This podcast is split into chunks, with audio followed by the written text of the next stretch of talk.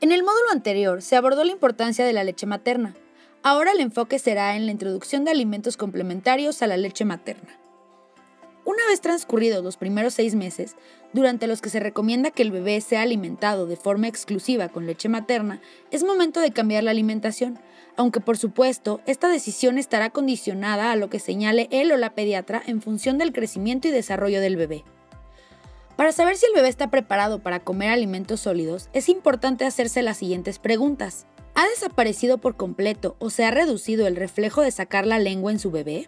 Este reflejo, que sirve para prevenir los atragantamientos y las asfixias por aspiración, hace que los bebés saquen los alimentos de la boca. ¿Puede su bebé sostener la cabeza? Para comer alimentos sólidos, los bebés necesitan tener un buen control de la cabeza y el cuello y deben ser capaces de sentarse, ¿Le interesan los alimentos a su bebé? Un bebé de seis meses que mira fijamente y acepta la comida a la hora de la cena está claramente preparado para algo más de variedad alimenticia.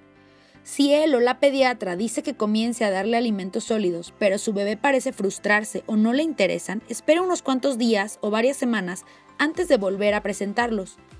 Recuerde que en esta etapa los sólidos solo son un complemento. Por lo tanto, la leche materna y o la fórmula seguirán siendo las que satisfacen las necesidades nutricionales básicas.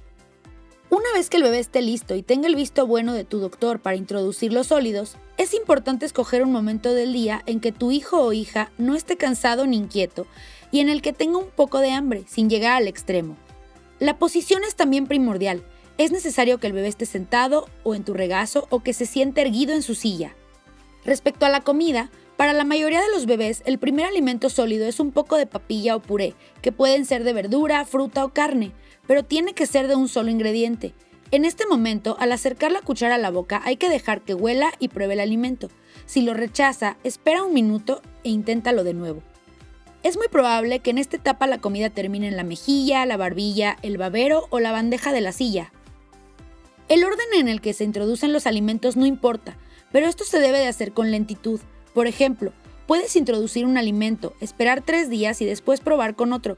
Así es posible identificar aquellos alimentos a los que el bebé puede ser alérgico. Lo ideal es preparar la comida en casa, con ingredientes 100% naturales, sin sal ni azúcar añadidos, porque si por cuestiones de practicidad se opta por alimentos industrializados o preenvasados, hay que elegir una marca que no añada azúcar a sus productos. Estas son algunas recomendaciones para preparar los alimentos del bebé. Lavar y desinfectar las frutas y verduras antes de prepararlas y también lavarse las manos con frecuencia.